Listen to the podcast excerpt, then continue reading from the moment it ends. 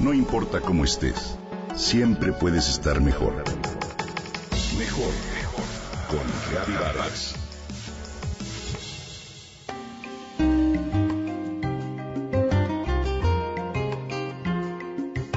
La mejor comida no es la más exótica ni cara, sino la que está hecha con dedicación y paciencia, y con el uso de utensilios ancestrales.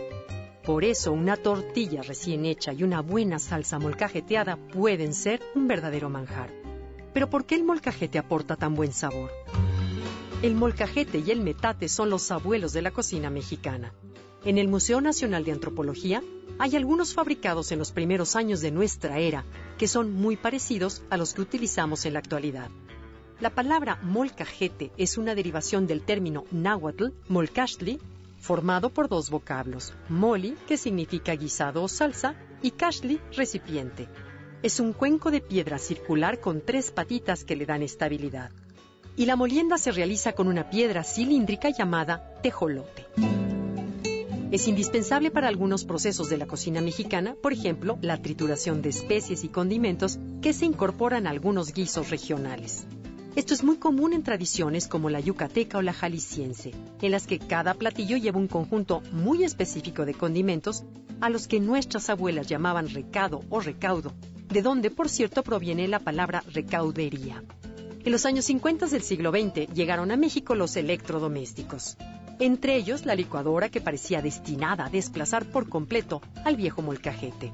Sin embargo, el paso del tiempo demostró que hay sabores y texturas que el molido en la licuadora no puede lograr, porque el molcajete obliga a un proceso de molido lento y en un orden muy específico que le da otra calidad a la comida. Por ello se ha reincorporado a la cocina de muchas casas y a la comida mexicana gourmet, que recupera nuestras más antiguas tradiciones. Tal vez tengas entre los tesoros de tu cocina algún buen molcajete heredado de tu madre o de tu abuela. Pero si no lo tienes, es importante seguir algunos consejos cuando lo compres para darle la bienvenida. Los molcajetes se compran en los mercados y tianguis o directamente en los pueblos en los que se fabrican. Hay varios que son muy famosos como San Salvador el Seco en Puebla, Comonfort en Guanajuato, San Juan Evangelista en Jalisco, Huasca de Ocampo en Hidalgo o San Pedro de los Metates en el Estado de México. Un buen molcajete debe ser de piedra volcánica o de basalto.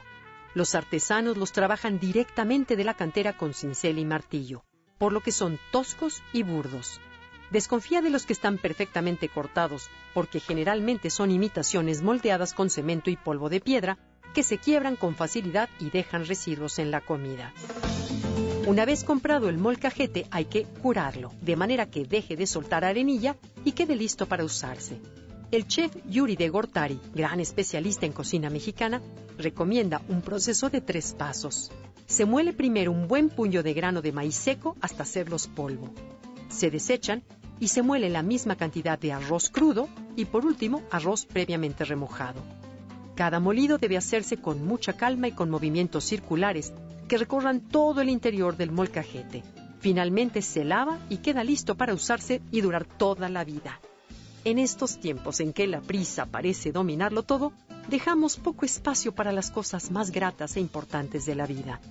Una de ellas, la comida. Te invito a que hagas de ella un momento grato y cercano, aderezado con una buena salsa de molcajete.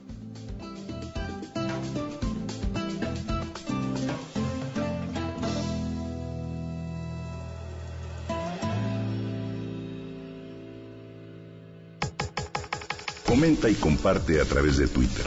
Gaby-Vargas.